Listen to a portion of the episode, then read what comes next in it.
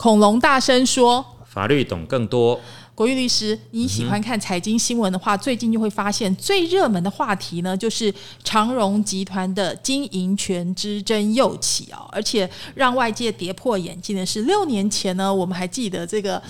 张荣发有四个儿子嘛，哈，老大、老二、老三是大房，哈，老四是二房。那我们知道，哎，大房的三个儿子呢，联合起来把老四赶走，好，所以呢，呃，大家称为外号小 K 的张国伟呢，就去了这个。另组星宇航空嘛，好，但是没有想到呢，这个六年之后呢，竟然上演了王子复仇记啊，就是老二、老三、老四，好，就是不同妈妈这三个弟弟呢，居然结合起来哦，而且还加上一个。呃，他们的姐夫，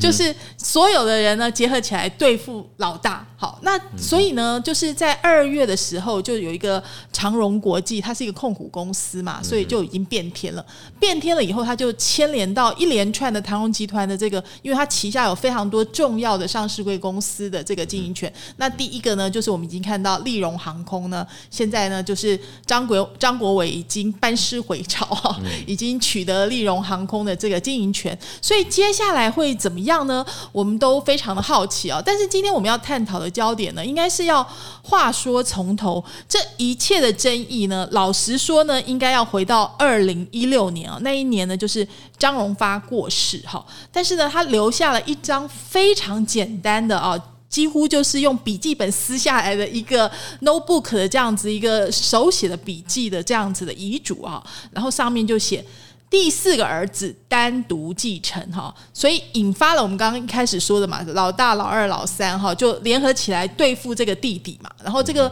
官司就一直打，因为就是他们强调说这遗嘱无效啊。然后所以呢，这个官司呢，目前一审好像出来了哈，是判有效，这是去年的事情。但是比较夸张的就是，哎，我们还。印象中还在老大、老二、老三是这个同一房嘛，很团结对付老四的时候，居然来一个大翻盘哈！所以呃，规律是我们先来谈哈。所以今天我们要强调就是说，这个是不是这种大的企业哦？就是其实它有点像帝王，你知道吗？就是它的这个经营权之争，就有点像皇帝，他决定要把皇位传给谁这种感觉啊。那但是。以长荣的例子来讲，呃，他给我们哪些启示录呢？我们是不是先从遗嘱开始讲起？嗯，哎，其实不管是哪一个豪门的的企业啊，资产的争夺战哈，在法律的观点去看哈，其实一点都不复杂啦。为什么呢？哈，因为呃，简单说哈，不管是长荣的增值啦，哦，或者说其他很多豪门经营之神啊，好，或者说像国外哈。像这些赌王的这些身后事的争执，哈，说穿了哈，就两件事情，哦，一个就是呃遗产的继承，那一个就是如果遗产哈是对公司股权的持有的话，那就是公司治理的的争执啦。那其实公司治理呢，最终还是股权比例的决定嘛。那拥有多数股权的人哦，就可以掌控公司。那就可以经营公司，继续享有公司利润分配的绝对的支配权嘛？那所以哈，如果说从法律的观点，哦，法律的程序有完整哦执执行实践的话，哈，其实遗产继承哈是不会发生有很多争执的啦。那通常为什么有这么大的争执嘞？通常就是在呃这个被继承人往生之前啊，就是这个企业主啊。哦，这些经营的神啊，他可能都不太能够接受自己已经没有再能够掌控自己企业帝国的这一个哦现实感了，或者身边的人也不敢提醒他。对，那触眉头那第二个部分也呃也是很常见在继承之前发生的，就是说，呃呃，经营之神通常都是呃就是有后宫哦两三房嘛，哦那。呃，持平来说哈，每一房也都是配偶嘛，哦，呃，或相当于配偶的位置啦，哦，那生下来的子女呢，也都是骨肉嘛，哦，那对于这些骨肉，除非啦有特定特别的这一种哦忤逆的情势啦，哈，啊，像我们知道这个经营之神的家族就有发生这样的呃事故嘛，哈，除非有这种情形啦，哈，否则其实做父亲做被继承人，他怎么去看待自己的骨肉哈，也很难去取舍啦。也就是说，左手是肉嘛，右手也是肉嘛，好，那可能在呃，我我认为啦，这是人性的常态啦，在不愿意面对抉择的取舍哈，就会一直拖延，拖延，拖延，拖延。可是疾病也好啦，哈，或者老化的速度啦，往往跟我们的期待都是。没办法等待的嘛，那也许啊，也许没有到电光火石那么快了，但是不知不觉啊，他的智力可能就失去掌控的能力。可是周遭的人呢，可能等不及哦，可能会也不能说虎视眈眈呐，可能充满期待的去希望可以在分配的计划表里面呢，获得比较优势的地位。那所以通常哦，在可能在病他之际啊，就会开始有这些争夺的产生了。因为大家要知道，长荣集团哈，它真的是非常大的集团，可以说是台湾的另外一个护国神山哈。它的这个市值呢，应该也是几千亿起跳哈。就是所以这个经营权之争哈，或者这个遗嘱之争，它牵动的非常非常大的利益哈。所以我们几乎看到它像八点档一样哈，就是四个儿子呢，这个哎，不管有倒戈啊，或者放话呀，甚至我们也。中间有看到有黑道这个介入啊，有种种的这种八点档的这种狗血剧情都有哈。但是我觉得一切的关键，我们还是回头看这一张遗嘱，好吧？争议的这一张遗嘱，呃，文娟来讲一下哈。他是说呢，张文发是二零一六年过世嘛，他这个遗嘱呢是二零一四年哈，由老陈刘梦芬代笔书写遗嘱的内容哈。那这遗嘱呢，就像哎，我们用。这个原子笔写在一个笔记本上面的 几千例的解决，就是用一张笔记纸，而且就是用手写哦，用原子笔写哦。然后呢，但是重点是张荣发有自己签名密封，而且经过公证哈。然后这个遗嘱内容呢，非常的简单哈，就是这个财务遗赠的安排呢，就是张荣发本人之存款及股票全部由四子张国伟单独继承。二好，不动产全部由四子张国伟单独继承哦。然后呢，他后面有一个第二项一个但书，公司业务接班，我本人希望好，就是现阶段仍由本人决策经营方针及督导管理。就是二零一四年的时候，他还好好的嘛，所以他他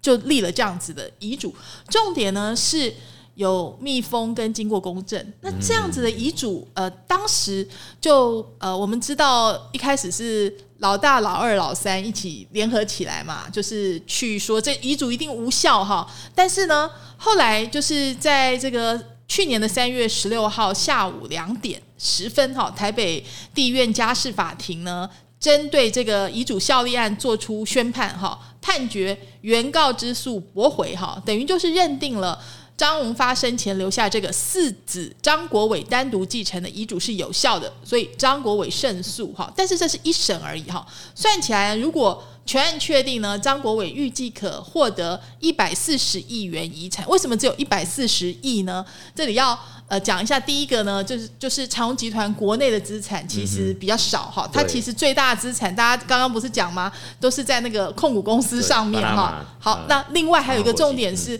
虽然他遗嘱全写的由张国伟继承，但是因为有特留份的关系嘛，这个就是国律师可以解释一下嘛？这个这个遗嘱如果有效的话，大概会是怎么样？对，如果说哈，这个爸爸特别钟爱哪一个继承人哦，哪一个子女哦，全部送给他。啊，这也不是不可以啦，哈，因为这毕竟是父母的遗志嘛，哈，他自由意志应该受到尊重哦。只是因为我们的法律哈，基于伦常的观念啦，认为说，既然是呃子女啊，直系血亲卑亲属哈，法律还是保护他一定的比例哈，是可以哈，呃，请求确保的啦，就是拿回来的啦。那通常就是应继份的一半嘛。那如果是四个儿子的话，那就是八分之一呀。而且他还有一个，还有一个已过世的女儿嘛，哦，女儿是张淑华，所以是由张淑华的子女继承，代位继承，那那就是拿到十分之一嘛。好，我这里讲一下好了，他因为他有写，对对，张荣发所有的法定继承人，包括这个大房生了四名子女嘛，哈，长子老大张国华，哈，老二张国民，老三张国正，另外还有一个女儿已经过世，叫张淑华，就是嫁给郑生慈嘛。对然后所以，但是他的这个继承呢，可以由他的子女来继承，哈。那另外二房呢，李玉美跟他的独子张国伟等六个人，哈，所以说呃都可以。均分一半遗产的特留份部分，再一半由张国伟独得，所以算起来呢，张国伟可以得到遗产的百分之五十八点三，也就是十二分之七。好、嗯他是这样子算出来的对对。对，通常是这样啦。除嗯了扣除特留份，不过特留份也要在两年之内行使权利啦，它也不嗯是绝对保护啦。那如果不不行使权利的话，那超过时间的之后呢，也也就不能够再呃得到这个特留份的法律保护啦。所以他必须要及时来行使啊。但是我们最近看到这种豪门遗产的官司都要打好长哦。哦，对为什么会这么长啊？我我觉得一方面哈、是这个豪门他的财产太多了，那再加上哈、可能企业，好听的说法是他的国际呃投资的规划啦。那其实很多真正的目的都是要规避一些税捐的一些特征嘛。那所以通常这些呃经营之神的财产大概会广布世界各地嘛。哦，那最常见的就都会到一些免税天堂嘛。哦，那所以像长隆国际，它最多的股权持有者就是一家是在巴拿马的公司嘛。哦，那一方面呢，那国内因为你看台湾这个国际处境这个艰难嘛，所以呃基本上哈呃你在海外的资产哈呃国家的税收单位啦哈或者说呃一些经管的主管部门哦要查知它的这些流向哦，其实也没有那么容易。所以这个就是当你手背出到呃呃很够力的时候呢，投资一些分散资产的这一些工作哈，是有可以达到它的目的。可是呢，它的副作用就会发生在经营资产往生的时候。那它一往生呢，连财产在哪里哦，可能都说不清楚。就是你的你的继承人都找不到。对，不止政府不知道在哪里，可能继承人找得到，只是说啊、可能这个人知道藏在哪一些哪一些资产藏在哪些啊，不同的人不同的账房就掌控不同的讯息。还要掌握那个账房，对啊，还要掌握那个 不是章说。哎，公司的章要掌握那个账房，掌握那个老陈哈。对除了有这个遗嘱之外，所以连继承人他自己都要花一点功夫。对，所以嗯所以其实张大家都呃媒体写的比较洒狗血了哈，说什么呃张国伟被逐出，其其实说穿了就是说，因为这个遗嘱呢，这个是呃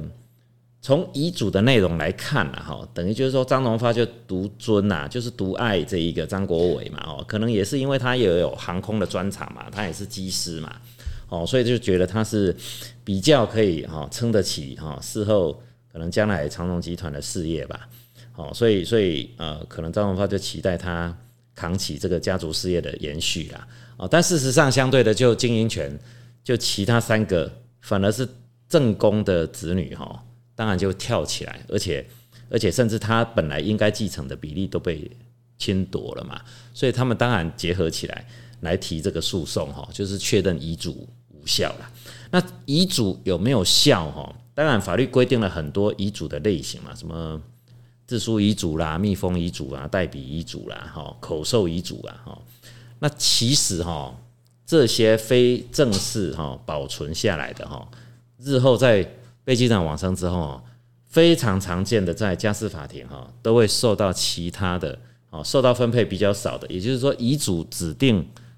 比较不利的那些继承人来挑战他遗嘱的有效性。那遗嘱的有效性最常发生问题的就是说，除了这些遗嘱的形式要件，其实说穿了哈，继承法一点都不难。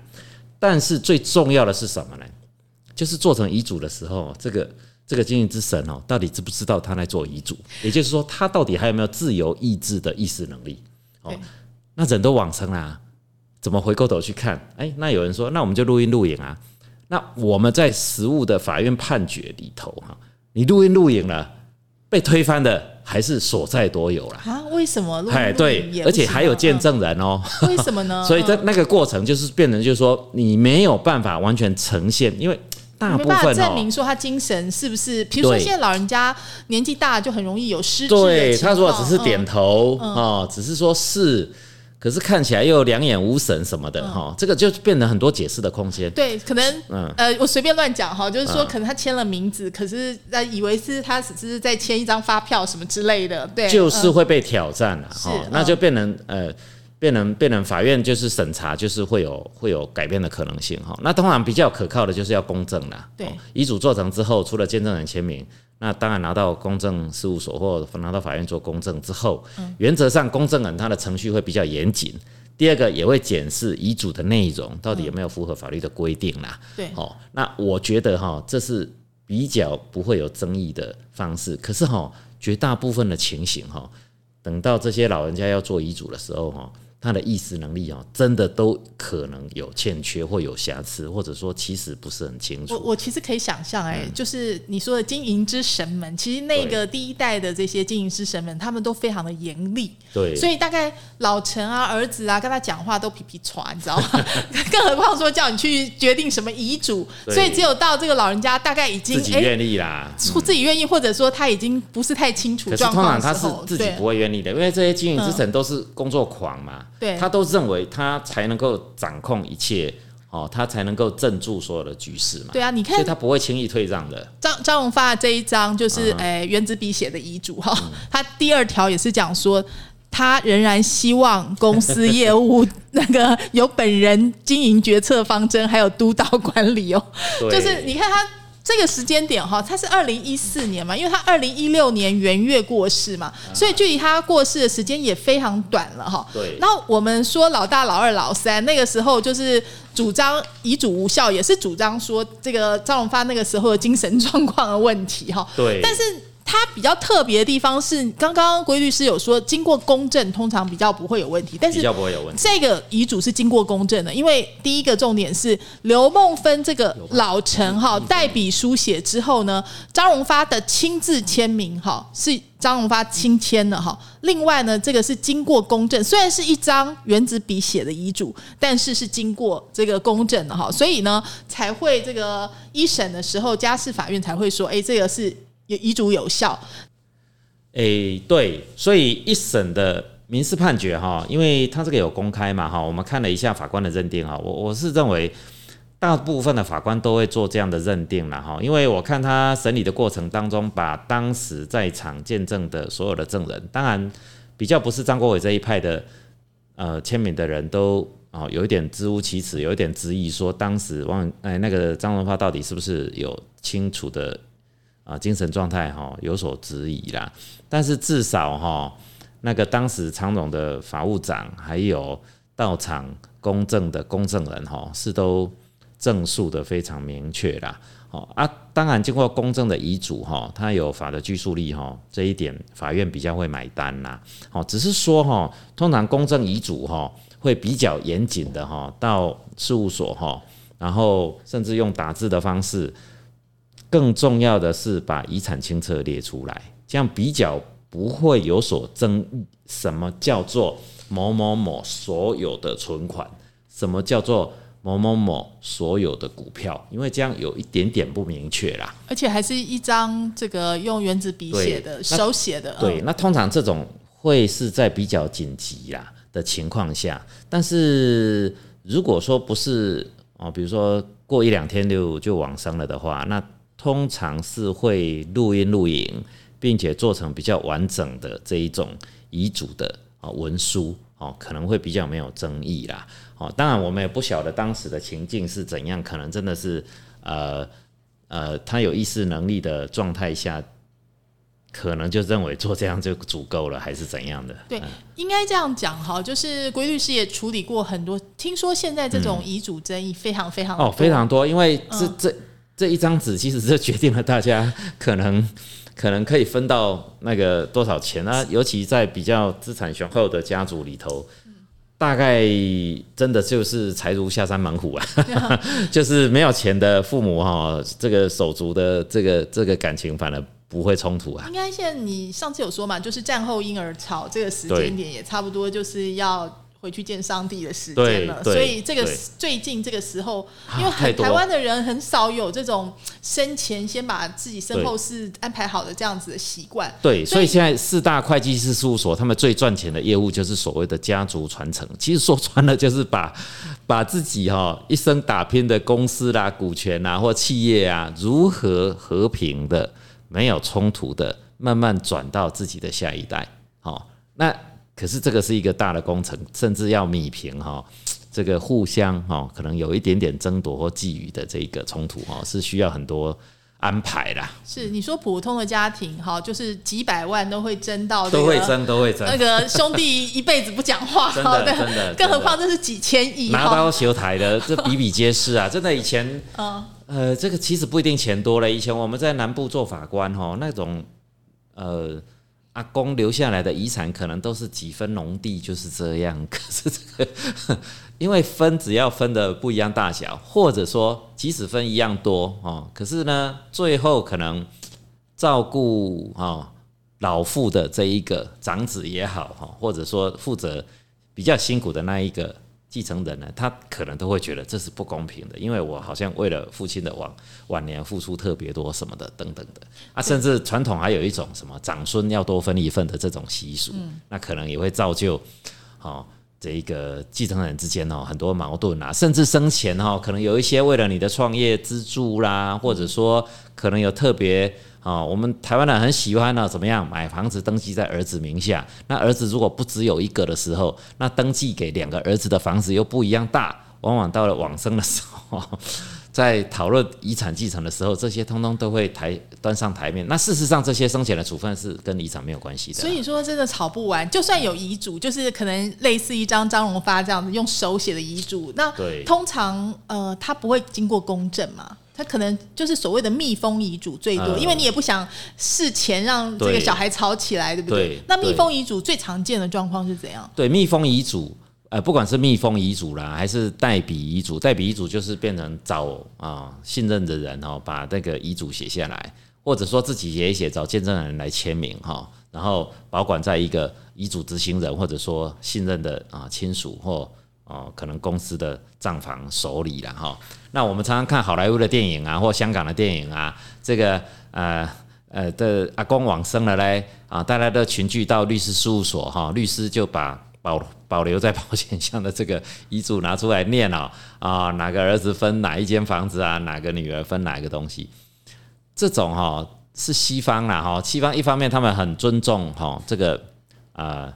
被继承人的意志，所以他们的遗嘱有绝对的效力啦哈。那第二方面呢，可能他们的哈这个啊。律师也扮演像公证人这样的角色啦，哈。那大家对于律师的可能，既既然经过律师认证过，哦，律师也不太可能拿他自己的这一个律师资格嘛，哦，去去做不实的或虚伪的，或者说偏向某一方的，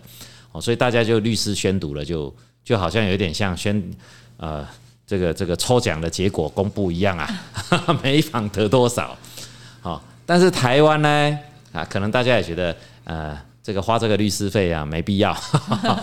或者说啊，不过慢慢的啦，大家可能对于公证有哦有这样的概念这。样这样的 case 也不用花很多钱吧？对公证的话，现在台湾哦，就是说律师不好赚，就是这样，因为很多工作都被其他的人，比如说买卖房子也不需要哈，这个是题外话了哈。但是基本上哈，现在要去做自己遗产规划、事先规划哈，会走公证的人。还是算很少数的啦，但是只要进入公证的程序，基本上我认为那个纠纷就会少很多，公证的程序大概手续费是多少？啊很便宜的，就几千块而已，而且它都是定额的哦，就是就是它是它是呃各个地方法院的公证处哈、哦、公告的，所以它是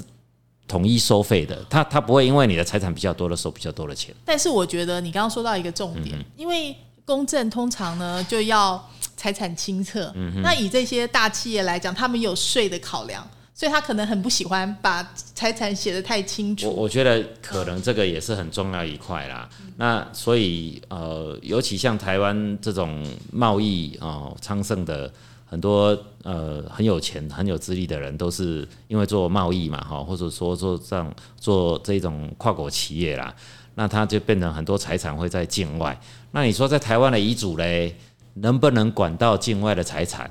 那就要看这些继承人遵不遵守遗嘱的指定了啦。如果不遵守的话，那又要到境外再打一次诉讼哦。尤其啦，最常见就是台商哦，台商他在台湾的遗嘱哦，那如果说现在两岸的关系这样子，那在大陆的继承的制度又跟台湾又不是很一样哦，那通常啊就变成那边又要再吵一次。好，所以呢，其实哈，能够完成整个比较可靠的法律程序呢，应该是杜绝日后哈这个手足呃恶言相向啊，哈翻脸这个变仇人的一个好的方式啦。但是呃，可能要先去除华人哈，大家忌讳去谈死谈死后的规划的这一个文化啦。好，而且还有就是说。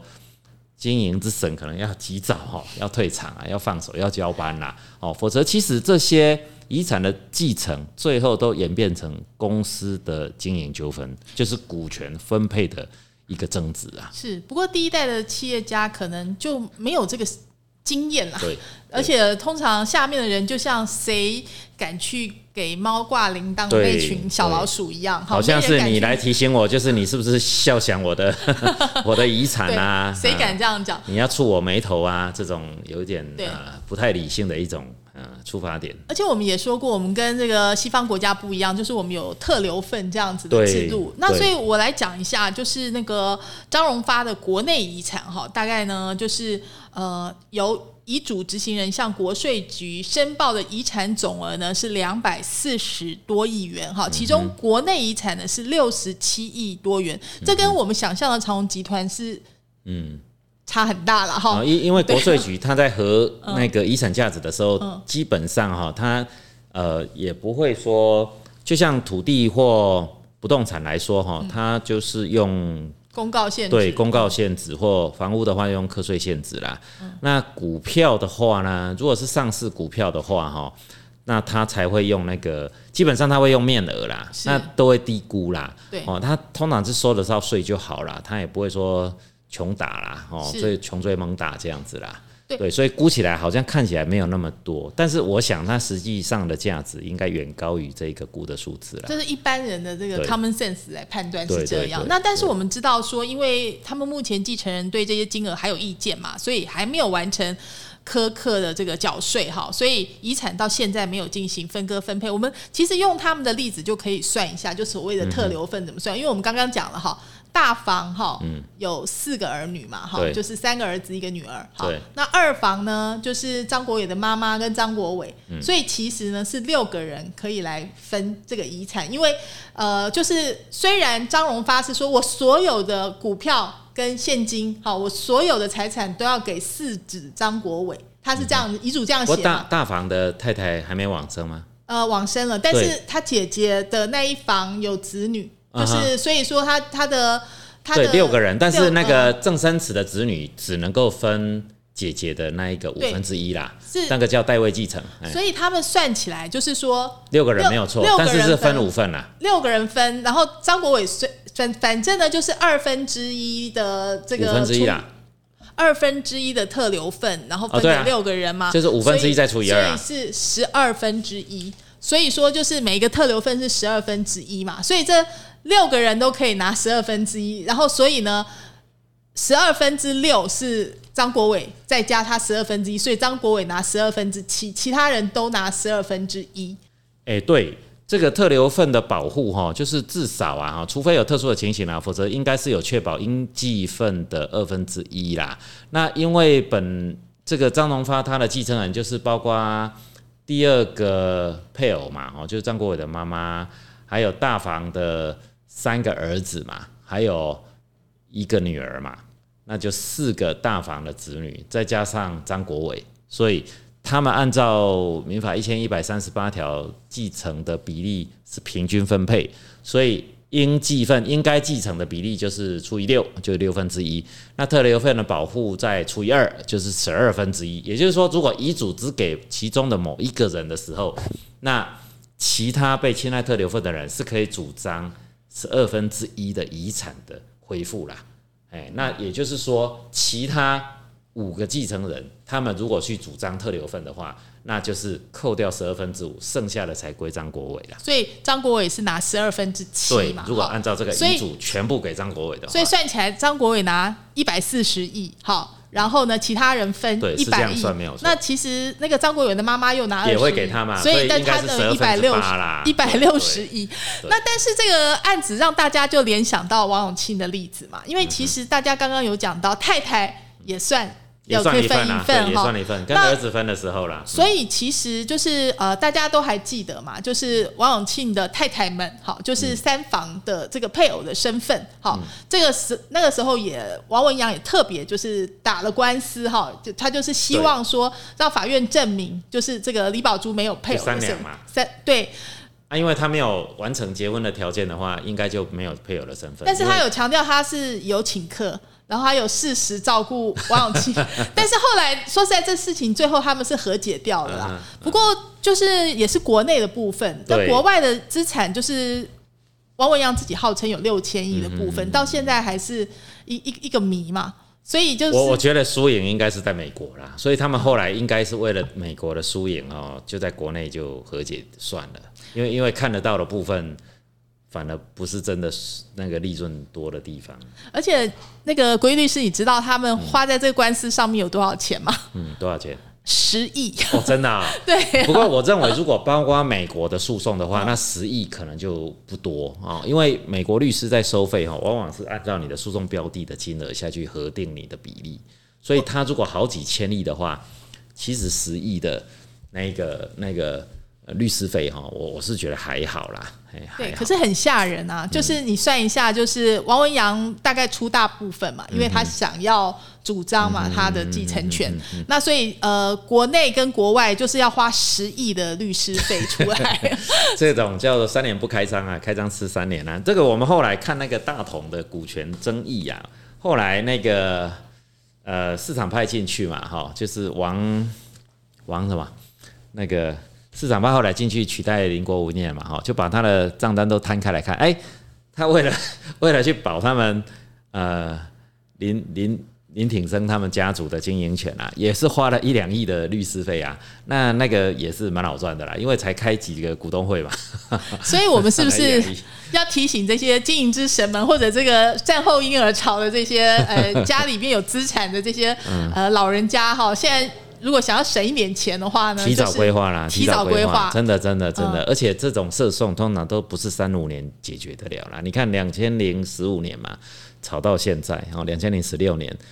都五六年过去了，可是还没有、那个还没有还没有尘埃落定啊。王永庆国内的部分就十几年了，国外的部分还不知道多久，对对都不知道等不等得到，对不对？对，嗯其实这这是蛮可惜的啦。那我是觉得这些公司都是很好的公司嘛。那如果说它的股权归属，它到底老板是谁都不确定的时候，其实也是影响到公司经营啦。虽然它有常任的一些好幕僚在那边哈，不过我我觉得这样基本上对公司的营运来说也是受影响的。所以我们就看到传产的这些老板，感觉都是比较想不开哈。你看到这些科技业的，他们很早就规划好接班人啊，把自己的这个对呀、你看张忠谋他不会传给他儿子啊、不过他没有儿子啊。但是他有非常清楚的接班制度，对至少台积电对你会觉得，哎，它是一个长治久安的制度嘛。所以这个可能是人性啦，哈，这个从己身所出，我的子女呢，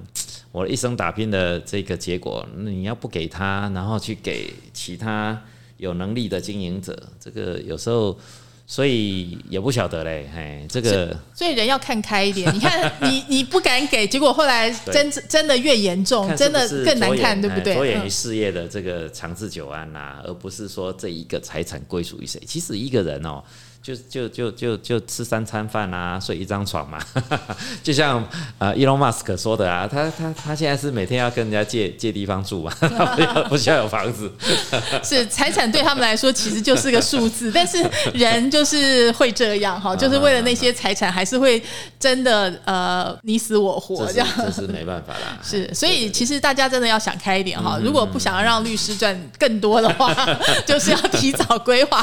是是是好，所以三思师不能不认识啊，哈，律师、会计师和律师。今天听这个恐龙大声说的朋友，你们就 认识了国义律师这位好朋友哦。所以大家记得哦，我们在这个 podcast 下面留言哦，然后我们随时有各种问题呢，都欢迎跟我们讨论。今天谢谢国义律师，谢谢文娟，也谢谢听众朋友的收听，我们下周同一时间空中再会了，拜拜拜。